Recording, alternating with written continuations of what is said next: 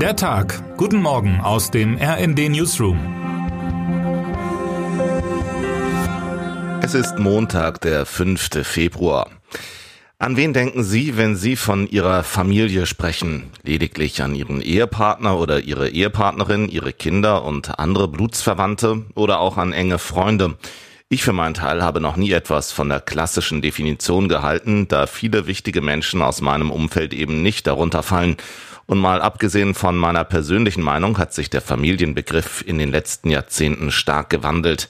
Das hat auch die Bundesregierung erkannt und plant Änderungen im Familienrecht, Familie 2.0 sozusagen. Justizminister Marco Buschmann will das Modell der sogenannten Verantwortungsgemeinschaft einführen. Ein komplizierter Begriff mit einfachem Ziel. Menschen, die in anderen Lebensmodellen als der Ehe leben, sollen die Möglichkeit haben, sich rechtlich abzusichern, etwa befreundete Alleinerziehende oder Senioren. Das sei insbesondere für lesbische, schwule und Transmenschen ein Fortschritt, lobt der Queerbeauftragte der Bundesregierung Sven Lehmann. Denn die Wahlfamilie nehme nach dem Coming Out oftmals den Platz der Herkunftsfamilie ein. Sie helfen und unterstützen sich im Alltag und in Notfällen gegenseitig, sagte der Grünen-Politiker meiner Kollegin Adisha Mentgen. Die bewertet den Schritt der Ampel als überfällig und mahnt zugleich an, dass die Umsetzung möglichst einfach sein sollte, um die Gemeinschaft zu stärken. Das ist das richtige Stichwort, um auf die bundesweiten Demonstrationen gegen Rechtsextremismus zu sprechen zu kommen.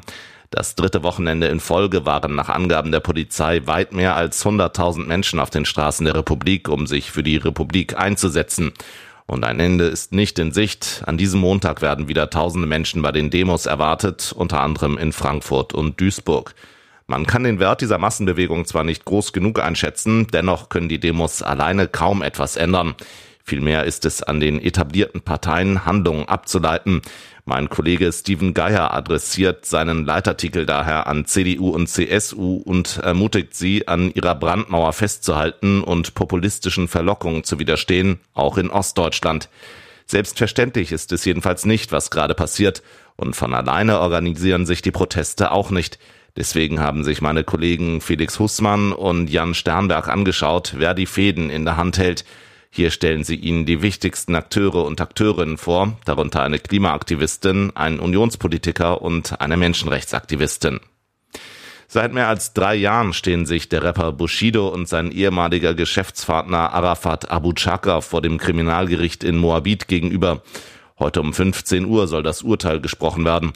Wegen gefährlicher Körperverletzung, Freiheitsberaubung, versuchter schwerer räuberischer Erpressung und Beleidigung drohen Abu Chaka und dreien seiner Brüder mehrjährige Freiheitsstrafen.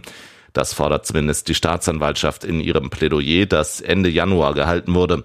Die Verteidigung hingegen plädiert für Straffreiheit. Meine Kollegin Lucy Wittenberg hat die wichtigsten Punkte zum langwierigen Prozess der ehemaligen Freunde zusammengefasst und beschreibt, was an den Aussagen Bushidos so heikel ist. Berlin läutet das Modejahr 2024 ein. Vom 5. bis zum 8. Februar präsentieren die Designerinnen und Designer auf der Fashion Week ihre Kreation. Allerdings wird es nicht nur um Mode gehen. Die Woche wird auch von Protesten begleitet. Um 10 Uhr demonstriert Greenpeace gegen die Verschmutzung der Umwelt in Ghana durch Fast-Fashion-Kleidung. Und damit wünschen wir Ihnen einen guten Start in den Tag. Text Chantal Ranke, am Mikrofon Tim Britztrup. Mit rnd.de, der Webseite des Redaktionsnetzwerks Deutschland, halten wir Sie durchgehend auf dem neuesten Stand. Alle Artikel aus diesem Newsletter finden Sie immer auf rnd.de slash der Tag.